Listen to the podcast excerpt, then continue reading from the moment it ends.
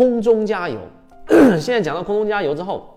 你就要想明白，空中加油什么叫空中加油？这里面第三点核心敲黑板，一定要把空中加油跟上升回档给划分开来。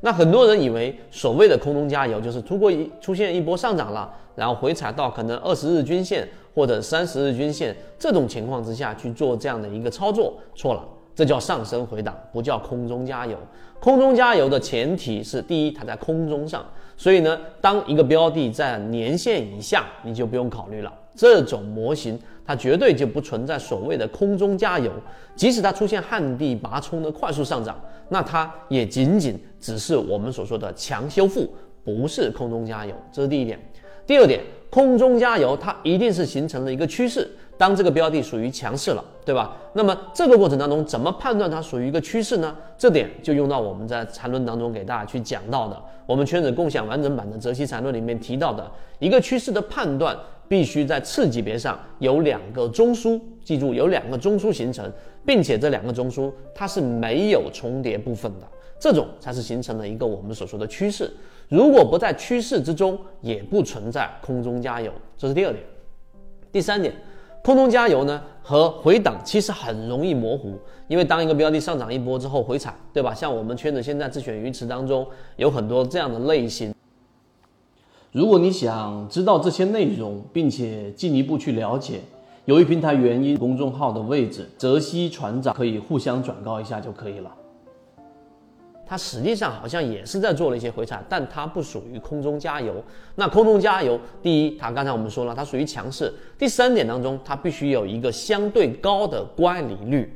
这个乖离率是针对于我们说的趋势成本线的啊，你可以把它是做我们所说的趋势线，也可以是我们所说常规的二十日或者三十日均线。如果它刚好回踩，那就是上升回档，而它的乖离率一般情况之下达到百分之五前后，百分之五到百分之八。你看这个位置，我们是要找卖点的，但是强势标的它在这个位置上一旦盘整，那好，我到底是要卖还是要去做这样的一个低吸呢？第四点就是要判断它的强弱状态。这里就用到我们在给大家去分享的开源的这个交易的这个信号，就是我们说的超跌突破。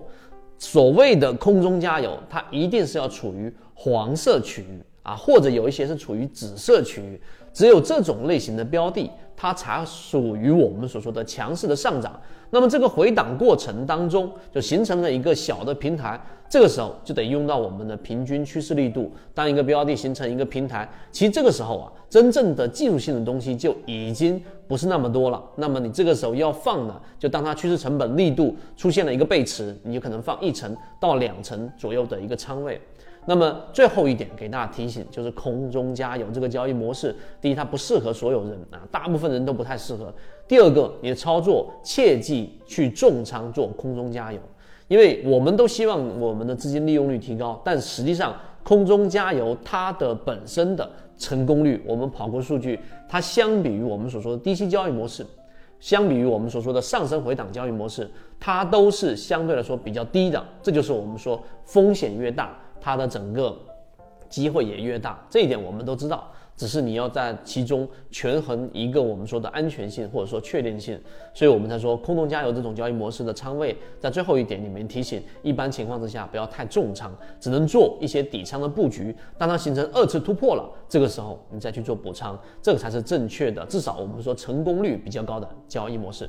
好，今天我们花了几分钟给大家讲了这样的一个空中加油的交易模式，包括刚才我们还提到了上升回档，还有我们圈子在共享的这样的一个低吸的交易模式啊。后面的行情我们的判断，以及在这样的行情当中到第二类型买点，到第三类型买点，以及自选鱼池这些，我们在后期都会有完整视频交付给大家。好，今天讲那么多，希望对各位来说有所帮助，和你一起终身进化。